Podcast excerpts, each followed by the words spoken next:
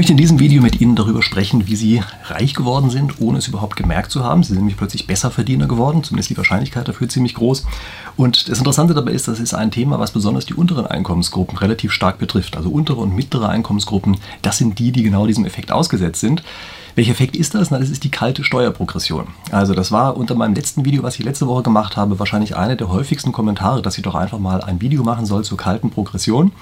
Okay, und das mache ich jetzt einfach auch, insbesondere deshalb, weil es für meine Begriffe ein bisschen verheerend ist, dass gerade die Gruppen, die besonders stark davon betroffen sind, überhaupt gar nicht merken, was das eigentlich ist. Vielleicht wissen sie es rein abstrakt, aber sie merken nicht, beziehen sich nicht wirklich auf sich, was das ist und wählen deshalb sozusagen die ganze Zeit diejenigen, die eigentlich wollen, dass sie selber ständig ähm, mehr Steuern bezahlen, ohne es wie gesagt zu merken. Und des Weiteren möchte ich auch kurz darauf eingehen, dass es Steuerprogressionen gibt bei uns, die über 90 Prozent liegen. Also mag komisch klingen, aber das gibt es tatsächlich an einzelnen Stellen, dass wir über 90 Prozent haben, die plötzlich auf Einkommen zusätzlich gezahlt werden müssen. Okay, also das sind die Sachen, die Sie hier erwarten. Für den Fall, dass Sie wissen möchten, wer ich eigentlich bin, also ich mache hier normalerweise solche Wirtschafts-Spieltheorie-Fragen. Ja, Spieltheorie ist immer das Hauptthema meines Kanals. Also wenn Sie das interessiert, dann gucken Sie gerne nächste Woche auch wieder vorbei und damit es ein bisschen leichter fällt, können Sie vielleicht einfach meinen Kanal abonnieren, damit wir uns dann, wie gesagt, hier äh, immer schön wiedersehen. So, und jetzt möchte ich kurz mal einen Kommentar erwähnen, den ich letzte Woche unter meinem Video drunter gehabt habe. Da schreibt jemand beispielsweise, also das äh, mit dem Beispiel der kalten Progression ist ja völliger Unfug. Ja, also fängt das Ganze erstmal an, dann kommt fast eine Bildschirmseite lange Rechnungen und dann kommt, wenn ich ähm, 35% auf ein höheres Gehalt zahle, dann bleiben das 35%. Die 35% sind einfach immer proportional zum Bruttolohn. Also das ist das, was derjenige schreibt.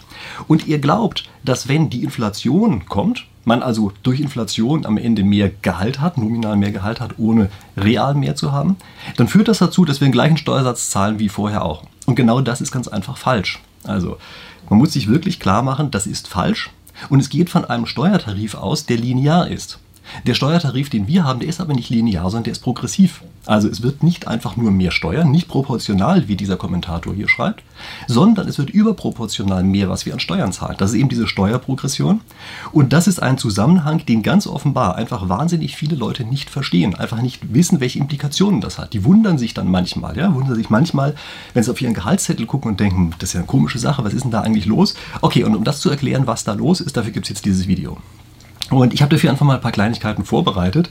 Äh, damit ich Ihnen das wieder, was ich auf dem iPad einfach kurz äh, zeigen kann, äh, bestimmte Zusammenhänge zwischen den verschiedenen Größen, die man hier verstehen muss, wenn man die Steuern verstehen möchte.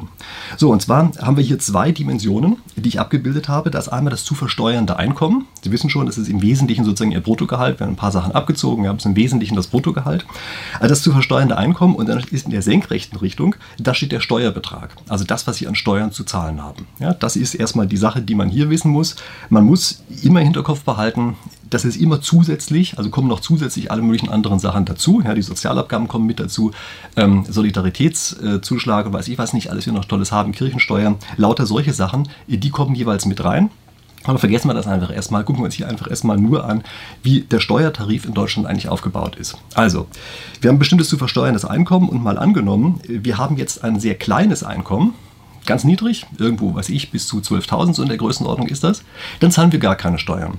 Das war übrigens auch nicht immer so, sondern da musste allen Ernstes auch erst das Bundesverfassungsgericht irgendwann mal ankommen, musste sagen, ähm, liebe Leute, wenn jemand gerade nur das Existenzminimum verliert, dann könnte er das nicht auch noch teilweise wegbesteuern. Ja, also seitdem ist das so, dass also unten ein Betrag erstmal drin ist, der sozusagen komplett steuerfrei ist. Das ist das, was hier als grüne Kurve eingezeichnet ist.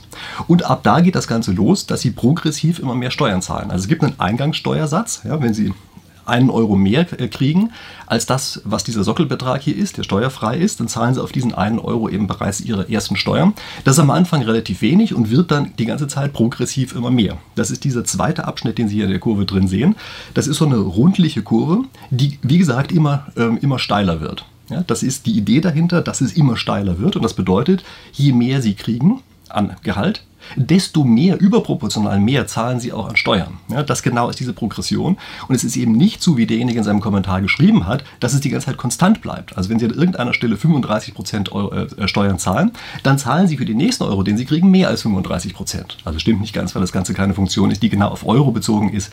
Aber es sind so kleine Schritte, äh, in denen das funktioniert. Also es ist praktisch für die, äh, für die Praxis unbedeutend, dass da so kleine Stufen drin sind. So, nachdem Sie diesen progressiven Teil hinter sich gebracht haben, gibt es einen linearen Teil. Da geht es eine ganze Zeit lang linear hoch, zahlen Sie die ganze Zeit äh, 42 Prozent, glaube ich.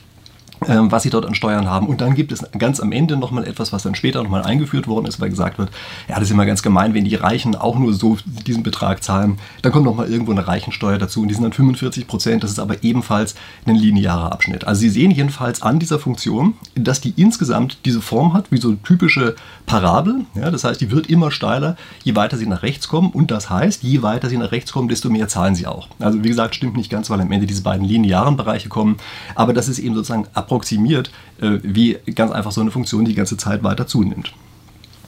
Jetzt sehen wir uns ein paar andere Kleinigkeiten in dieser Funktion an. Also erstmal, ich habe äh, dafür eine, die Funktion, die wir eben hatten, die habe ich jetzt noch ein bisschen sozusagen, äh, also übertriebener gemalt. Ja? Also der Teil, den wir eben hatten, dieser progressive Teil, den habe ich jetzt hier einfach nochmal rausgenommen, damit das Ganze ein bisschen stärker sehen. Ja? Also nur damit das meine Zeichnung sozusagen nicht zu fuselig klein wird. Deshalb habe ich das Ganze einfach so gemacht.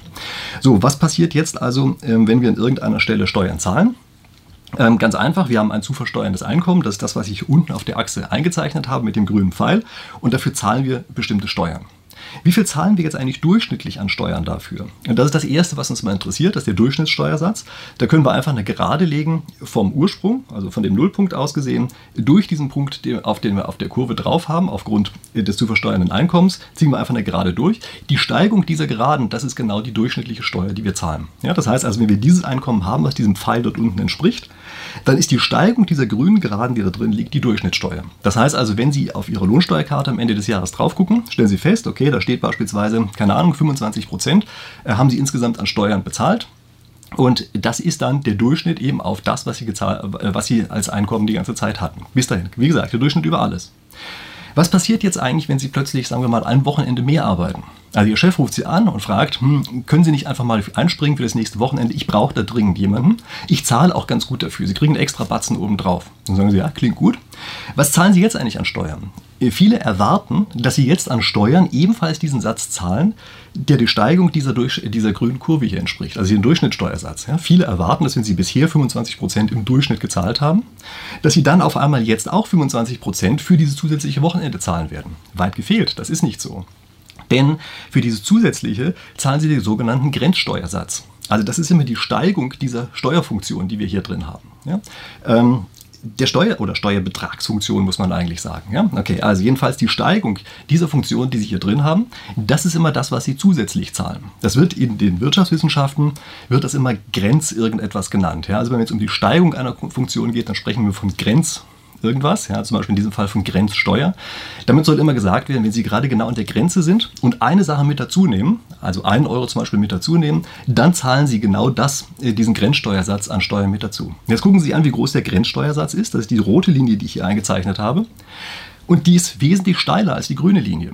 Das heißt also, für das eine Wochenende, was Sie jetzt zusätzlich arbeiten, zahlen Sie auf einmal überproportional, und zwar weit überproportional, mehr Steuern. Sie werden an der einen Stelle sozusagen behandelt, als wären Sie ein Reicher. Ja, das ist jetzt nicht mehr der Arme, der nur diesen Durchschnittssteuersatz von vorher zahlt, sondern an dieser Stelle werden Sie jetzt so behandelt, als wären Sie ein Reicher, der eben entsprechend stark besteuert werden muss, weil er reich ist. Ja, Sie kommen sozusagen immer mehr in die Region, die eigentlich nur für die ganz Reichen oben vorgesehen ist, weil Ihr letzter Euro ja in dieser Region liegt. Also das sind die Sachen, ähm, die hier passieren. Und jetzt müssen Sie sich weiterhin überlegen, was passiert eigentlich, wenn Inflation beherrscht. Also Inflation ist ja dadurch ausgezeichnet, dass, wie der Name schon sagt, alle Geldbeträge aufgebläht werden. Ja, also alle Geldbeträge werden größer, aber ohne dass sie real mehr haben. Also sie haben einen bestimmten Geldbetrag, sie verdienen, weiß ich, 2500 Euro. Jetzt kommt die Inflation dazu, dann kriegen sie erstmal überhaupt gar nicht mehr. Aber stellen Sie sich vor, Sie haben eine Größenordnung von 10% Inflation, haben wir ja im Augenblick dann werden Sie natürlich zu Ihrem Arbeitgeber gehen und werden sagen, pass auf, alles wird teurer. Ähm, ich brauche ganz einfach diese 10% obendrauf. 250 Euro müssen jetzt obendrauf, 10%. Damit werden Sie nicht reicher. Also indem Sie diese 10% dazu kriegen, kriegen Sie einfach nur einen Ersatz dafür, dass die Geldwerte sich geändert haben. Das, was Sie für das Geld kriegen. Also es ist erstmal wichtig, sich klarzumachen, dass das so ist. Und was jetzt passiert ist, dass Sie allein durch die Inflation wie gesagt, ist nichts real hat sich geändert bei der ganzen Sache, nur durch die Inflation wandern sie bereits nach rechts. Also sie wandern jetzt nach rechts rüber. Und die ganze Zeit wird das, was an zusätzlichen, ähm, also an zusätzlichen zu versteuernden Einkommen dazukommt, das wird auf einmal mit ihrer Grenzsteuer besteuert. Das heißt also, sie werden in diesem Bereich die ganze Zeit behandelt wie ein Reicher Obwohl es nichts anderes ist als ein Ausgleich für die Inflation. Und genau das ist die kalte Progression. Der Staat ist hier ein wirklich riesiger Gewinner von Inflation. Er ist deshalb ein riesiger Gewinner, weil einfach immer mehr Gruppen reinmarschieren in die immer höheren Progressionsbereiche. Also es ist ja formal keinerlei Steuererhöhung, die ja stattgefunden hat, sondern alle Leute kriegen einfach nur einen Inflationsausgleich. Aber dieser Inflationsausgleich wird so behandelt, als wäre er wirklich mehr, als wären die Leute reicher geworden und wird entsprechend besteuert. Und genau das, wie gesagt, ist die kalte äh, kalte Progression, die da ist. Und das ist etwas, was wahnsinnig wichtig ist, sich klarzumachen.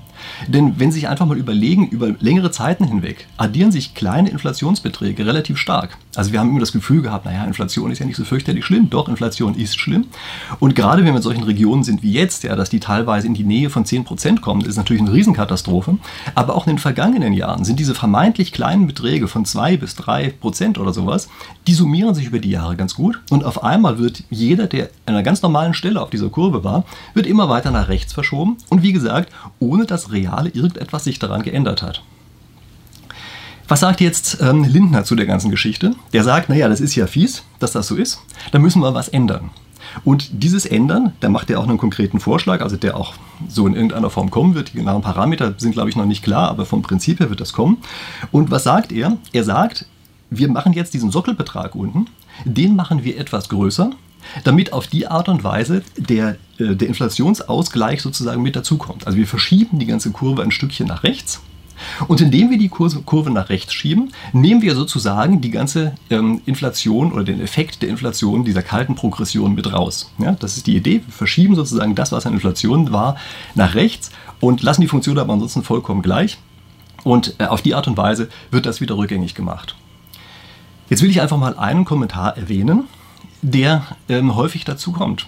Also zu diesem Vorschlag von der FDP wird häufig gesagt, klarer Fall, die sind wieder nur für die Reichen. Ja? Denn diese ganze ähm, diese Progressionsgeschichte, die wir jetzt haben, das ist ja klar, äh, das trifft die Reichen, die profitieren von der ganzen Sache und die anderen, die kriegen wieder nichts. Merken Sie, dass derjenige, der das erzählt, entweder böswillig ist oder auf etwas reingefallen ist. Er ist darauf reingefallen, dass die Leute erst künstlich reich gemacht wurden. Die sind ja nicht reicher, als sie vor vielen Jahren waren. Die sind genauso reich, viel oder wenig reich, wie sie es vorher waren. Sie werden künstlich reich gemacht dadurch, dass wir die Geldbeträge inflationieren, nominal inflationieren, ohne dass real da ist. Und anschließend, wenn einer sagt, nee, das war ja gemein, das müssen wir rückgängig machen, was korrekt ist, kommt ein anderer und sagt, das sind ja die Reichen. Tut so, als wären diejenigen, die die ganz normalen Verdiener sind, die auf die Art und Weise hochgerutscht sind, als wären die auf einmal wirklich reich. Also deshalb vergessen Sie das einfach. Wenn irgendeiner mit dieser komischen Sache ankommt, das sei etwas, was wieder die Reichen stützt, fallen Sie nicht darauf rein. Das ist es einfach nicht, sondern das ist gerade für die unteren und für die mittleren Einkommensgruppen ist dieser Effekt besonders stark und genau die sind diejenigen, die auch davon profitieren. Je weiter sie unten sind, desto mehr profitieren sie übrigens davon, also proportional. Wir müssen uns ein paar andere Sachen angucken. Dieser Vorschlag, den wir hier haben, dass diese Kurve ein bisschen nach rechts verschoben wird, das ist mir schon manchmal in der Vergangenheit passiert, dass sie ein bisschen nach rechts verschoben wird, glauben Sie nicht, dass das etwas ist, was komplett den Effekt ausgleicht.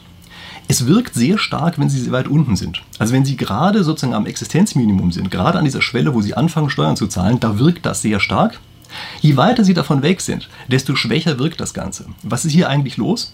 Na, es passiert ja, dass die Gehälter, die Sie haben, dass die alle multipliziert werden mit einem Faktor. Das Ganze wird sozusagen auf unserer waagerechten Achse, werden die ganzen Gehälter gestreckt. Das heißt, diese Streckung sorgt dafür, dass je weiter sie rechts sind, sie um, also nochmal stärker weiter nach rechts geschoben werden durch die Inflation. Die ganze Kurve wird aber nur mit einem festen Betrag nach rechts verschoben. Und weil sie nun diesen festen Betrag nach rechts verschoben wird, genau auf diese Art und Weise sorgt es eben dafür, dass sie in den unteren Bereichen so stark wirkt und je weiter sie oben sind, desto weniger wird das Ganze proportional. Ähm, proportional, ja, das müssen Sie sich auch bewusst machen. Viele sagen ja, aber das ist ja absolut viel höher. Nein, es ist erstmal, also viel höher ist es nicht. Ja, es ist natürlich höher. Also wenn jemand sehr viel Steuern zahlt, dann ist es tatsächlich auch so, dass er hier in Euro gemessen eine etwas höhere Euro-Entlastung bekommt als die anderen. Aber wenn Sie das in sich Prozent, in Prozentsätzen ansehen, und das ist hier die wirklich relevante Größe, dann werden Sie feststellen, das ist wahnsinnig stark im unteren Bereich und nach oben hin merken Sie immer weniger letztlich davon, dass dieser Effekt überhaupt nur vorhanden ist. Und wie gesagt, es liegt eben daran, dass dieses künstlich reicher machen nur zum Teil zurückgenommen wird. Und auch hier, für den Fall, dass Sie jetzt sagen, ja, ist ja gemeint, haben ja trotzdem diejenigen, die weiter rechts sind, ähm, profitieren ja in absoluten Eurobeträgen davon, dann erinnern Sie sich bitte daran, dass das ja künstlich reich gemachte Leute gewesen sind. Ja, also man fällt immer wieder ganz schnell in diese Falle rein, dass man sagt, ja, die sind ja wirklich weit rechts, die sind ja tatsächlich reich. Nein, sind sie nicht. Das sind die Leute, die ehemals weit links waren und jetzt durch die Inflation weiter nach rechts gewandert sind. Ja, also äh, das sind erstmal Dinge, die hier wirklich ganz wichtig sind. Und wenn wir dabei sind, möchte ich einfach mal kurz auf eine Frage kommen, nämlich, wie reich sind Sie eigentlich? Und sehr viele haben eine völlig falsche Vorstellung davon, wie reich oder wie arm sie eigentlich sind. Also ich habe vor nicht allzu langer Zeit auf der Straße zufällig ein Gespräch mitgehört, weil ich da ähm, tatsächlich einfach mal in der Nähe gestanden habe. Ja, passiert mir nicht so oft. Ich bin normalerweise so hyperfokussiert, dass ich das gar nicht mitkriege. Aber das musste ich in dem Fall tatsächlich mitkriegen. Da haben sich also zwei Damen unterhalten und haben gesagt, ja, die Reichen, die müssen doch einfach mehr Steuern zahlen, ja, das ist so ganz fies. Und die FDP, diese böse Partei, ja, die verhindert wieder, dass die Reichen mehr Steuern zahlen.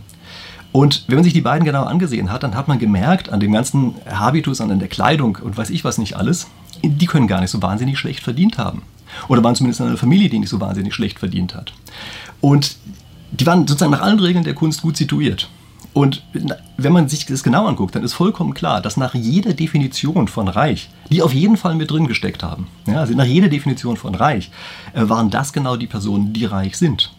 Aber haben sie sich so gefühlt? Nein, überhaupt nicht. Die haben sich null reich gefühlt und hatten das Gefühl, ja, die anderen, die müssen mit besteuert werden. Und haben gar nicht gemerkt, dass in dem Augenblick, wo das tatsächlich kommt, dass die besser verdienenden höher besteuert werden als das, was sie gerade wollten, dass sie die Ersten sind. Fühlen sich ganz einfach nicht so. Und ich würde deshalb gerne mit Ihnen einfach mal so ein klitzekleines Experiment machen. Nämlich, Sie können jetzt einfach mal kurz die Augen zumachen und können sich überlegen, sind Sie eigentlich reich? Ja, sind sie das? Also keine Ahnung. Überlegen Sie einfach mal, ob Sie reich sind. Und Sie können sich dann als weitere Sache mal überlegen, zu den wie viel Prozent der Reichsten in Deutschland gehören Sie eigentlich? Also zu wie viel Prozent gehören Sie? Und wenn Sie Lust haben, also überlegen Sie sich das einfach mal gerade, ja, dann kann ich Ihnen jetzt hier einfach mal ein paar Zahlen einblenden.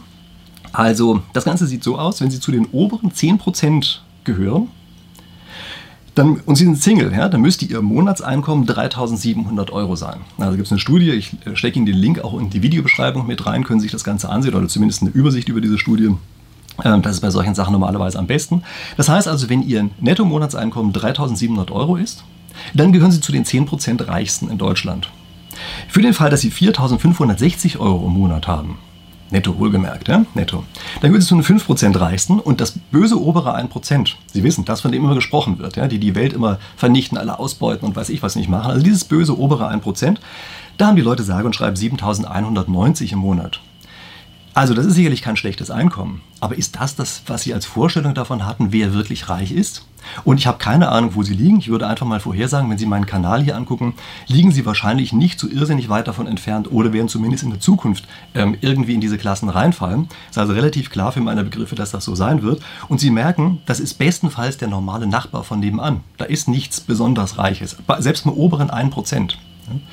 Also dieses obere 1%, von dem immer gesprochen wird, das sind ja Sie oder Ihr Nachbar oder eben normale Leute oder Sie wandern dahin. Übrigens, wenn Sie verheiratet sind, da kann das nicht einfach verdoppelt werden, ja, sondern dann äh, steht das entsprechend früher, äh, dass Sie auch mit reinkommen. Ja.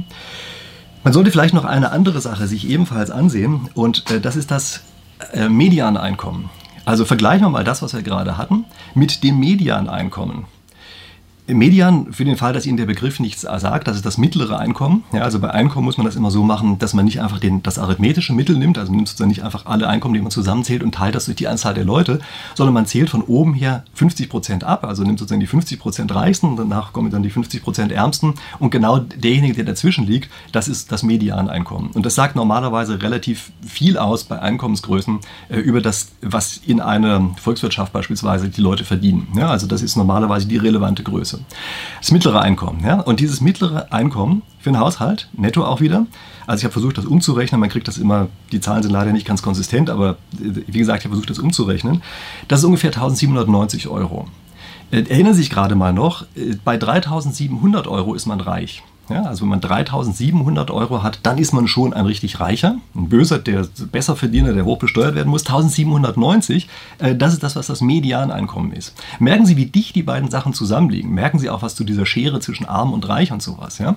Also das ist für meine Begriffe überhaupt nicht so, also nicht nur für meine Begriffe, sondern wenn Sie die Zahlen ansehen, dann stellen Sie fest, äh, das kann man so eigentlich nicht, äh, nicht aufrechterhalten. Und vor allen Dingen, wenn Sie es mal umrechnen, dann stellen Sie fest, wenn zum Beispiel vier Personen in einem solchen Haushalt drin leben, dann kriegt jede einzelne Person noch 448 Euro. Das ist nicht besonders viel. Und ich muss auch einfach mal kurz darauf eingehen, weil in, auch in dem anderen Video, was ich letzte Woche gemacht habe, unglaublich viele Kommentare unten drunter geschrieben haben, na, das ist ja unmenschlich, ähm, was wir dort jetzt an dem Bürgergeld oder vorher Hartz IV eigentlich zahlen. Das ist so fürchterlich wenig und das ist ja gemein und den Leuten mit so wenig abzuspeisen. Naja, sie kriegen dort eben 502 Euro für sozusagen die erste Person. Und Sie kriegen dann für Partner und Kinder sowas in der Größenordnung von 350 bis 450 Euro. Dazu kriegen Sie nochmal Miete, Heizkosten, Krankenkasse, solche Sachen, die alle relativ teuer sind. Und das heißt, wenn Sie das zusammenrechnen, kommen Sie ganz schnell in eine Größenordnung von 2000 Euro im Monat. Und wenn ich das jetzt vergleiche mit dem Medianeinkommen, was wir haben, 1790, dann würde ich sagen, das ist schon etwas, was für die Leute in den unteren Einkommensklassen drin sind, ziemlich frustrierend sein kann. Und viele haben auch gesagt, das ist doch Quatsch, für 500 Euro bleibt doch niemand zu Hause, äh, das ist ja so ein schreckliches Leben. Naja, wenn sie arbeiten gehen und weniger haben, dann kann ich mir schon vorstellen, dass der eine oder andere äh, es bevorzugt, auf die Art und Weise zu Hause zu bleiben. Und es ist doch vollkommen klar, dass wenn diese Größenordnungen so verzerrt sind, dass es dann nicht in die richtige Richtung führen kann. Es wird dann häufig gesagt, naja, das liegt daran, dass die Löhne zu gering sind. Also sorry, dass ich an der Stelle jetzt ein kleines bisschen abschweife, aber das muss ich zumindest hier erwähnen, weil es eben unter dem anderen Video so stark diskutiert worden ist. Also die Löhne sind zu gering und die Arbeitgeber, die beuten ja aus, weil die so wahnsinnig niedrige Löhne zahlen. Das sind also die bösen Arbeitgeber, äh, an denen liegt das Ganze nur. Mal angenommen, es wäre wirklich so, dann kann ich nur eine Empfehlung geben. Gründen Sie doch ein Unternehmen. Also diejenigen, die der Meinung sind, dass die Arbeitgeber die anderen so unglaublich stark ausbeuten können, sollen doch einfach ein irgendwie geartetes Unternehmen gründen, sollen selber Arbeitgeber werden, das geht bei uns ja, und sollen einfach diese riesige Differenz doch einfach selber einstreichen. Völlig egal, was Sie da machen, ob das ein Friseurbetrieb ist, eine Pizzeria, Handwerksbetrieb, Sie können ja tausende von Sachen machen. Ne? Sie können tausende von verschiedenen Sachen gründen, Sie können Start-ups gründen, weiß ich was nicht alles. Machen Sie es einfach, wenn Sie das Gefühl haben, dass die Leute selber zu wenig Gehälter kriegen.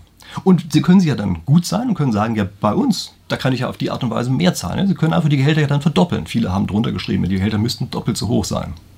Und Sie merken, dass es natürlich eine Traumvorstellung ist. Also Sie merken, dass wenn Sie wirklich einmal in der Größenordnung denken, Sie feststellen, das stimmt natürlich vorne und hinten nicht überein. Sie können einfach keine viel höheren Gehälter zahlen. Es gibt einzelne Bereiche, die wahnsinnig stark reguliert sind. Ja, also beispielsweise, sagen wir mal, äh, der gesamte Gesundheitsbereich. Ja? Das sind Dinge, da kann man drüber nachdenken, ob da nicht durch diese regulierten Preise irgendwelche Sachen schieflaufen.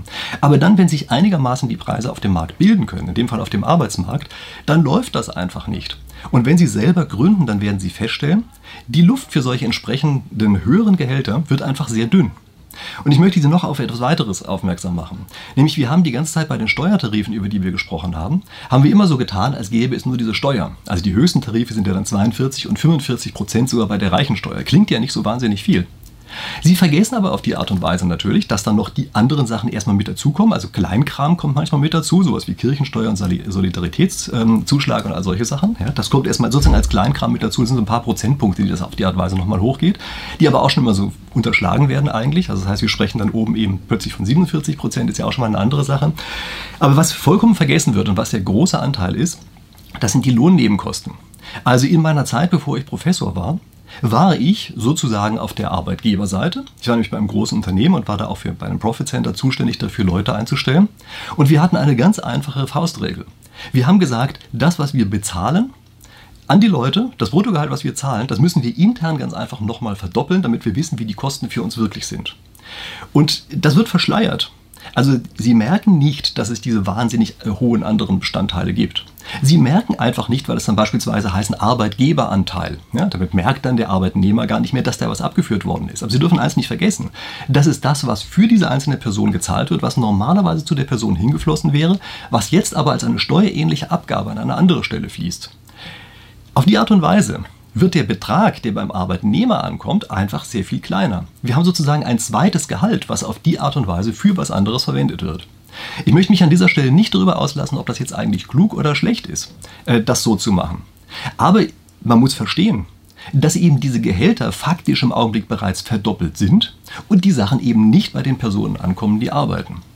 Und das ist nicht immer so, dass der Arbeitgeber das für sich einstreicht, sondern nein, das streicht der Staat ein. In irgendeiner Form. Wie gesagt, kann ja sinnvoll sein oder sinnlos, das kann man sich an ganz anderen Stellen noch angucken. Aber jedenfalls erstmal, die Sachen sind da, die werden von einer einzelnen Person erwirtschaftet und landen eben leider nicht in seiner Tasche. Und ich möchte jetzt noch eine weitere Sache eingehen, damit kommen wir jetzt wieder zurück auf unsere Steuerfunktion, nämlich die Grenzsteuer ist am Ende etwas, was Leistungsanreize verhindert. Also, wenn Sie wissen, für das Wochenende, was Sie zusätzlich arbeiten, werden Ihnen über 50 Prozent an Steuern, Nebenkosten und sonst was für Sachen abgezogen. Haben Sie da noch Lust zu arbeiten? Und die Antwort lautet natürlich, naja, das ist halt etwas, was sehr viele Leute relativ stark abschreckt. Und wir müssen weiterhin wissen, es gibt einige, bei denen das sogar noch viel mehr ist. Also wenn Sie sagen, über 50 Prozent abgezogen ist ja schon eine ganz schön fiese Sache, da habe ich eigentlich keine so rechte Lust zu arbeiten, dann müssen Sie sich mal ganz kurz überlegen, was würde denn eigentlich passieren, wenn es noch mehr wäre, was, ab, äh, was Ihnen abgezogen wird. Und dafür sehen wir uns nochmal ein weiteres Bildchen an, in dem gleichen Stil von vorher. Und in dieses Bildchen, das ist also die gleiche Steuerfunktion, die wir vorhin hatten, aber ich male in das gleiche Bildchen etwas ein, was ich unten mal so ein bisschen salopp als Stütze bezeichne. Ja, das heißt also, wenn Sie, weiß ich, Hartz IV, Bürgergeld oder wie immer das Ganze heißt, bekommen, dann ist das ja praktisch so, als würden Sie äh, unten einen negativen Betrag haben. Auch da wieder mein letztes Video, gucken Sie es danach gerne an, wenn Sie es noch nicht gesehen haben. Da habe ich von negativer Einkommensteuer gesprochen. Das ist sozusagen eine negative Einkommensteuer, die wir hier haben. Also wird, ist äh, sozusagen bürokratisch gesehen, ist es komplizierter. Aber wenn wir uns angucken, wir sozusagen alles zusammenwürfeln, dann stellen wir fest, ja genau schon jetzt hat es ein bisschen den Charakter von einer negativen Einkommensteuer. Und sie hat eine ganz besondere Eigenschaft, nämlich sie hat die Eigenschaft, dass sie entweder in voller Höhe gezahlt wird oder gar nicht gezahlt wird. Und auch da gucken Sie sich die Kommentare unter dem anderen Video an. Da stehen dann beispielsweise solche Sachen, ich habe einen Euro zu viel verdient in irgendeinem Monat, da war alles weg. Ja, genau. Sie haben an der Stelle, da unten, da wo die Kurve hochgeht, haben Sie eine Grenzsteuer von 100 Prozent. Ja, also ein Euro zu viel verdient, wirklich ein Euro zu viel. Also das ist in dem Fall nicht irgendwie sozusagen gemauschelt oder sowas, ja, sondern ein Euro zu viel. Ähm, und die gesamte Stütze, wie immer wir die sozusagen formal nennen wollen, ist komplett als Ganzes weg.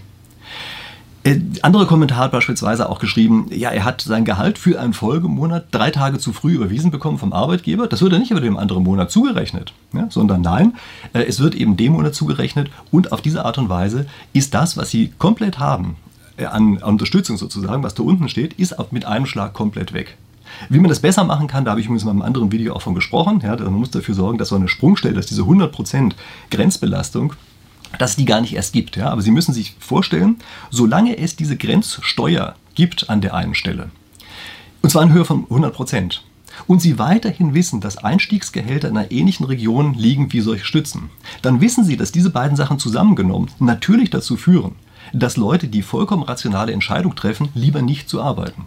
Ich kann dir das auch überhaupt nicht verübeln. Das ist eine vollkommen rationale Entscheidung. Also in Spieltheorie geht es ja immer um rationale Entscheidungen. Ist vollkommen rational, hier für den einzelnen Entscheider sich zu sagen, das Ganze macht ja so überhaupt keinen Sinn ähm, wenn ich arbeiten gehe und danach weniger kriege.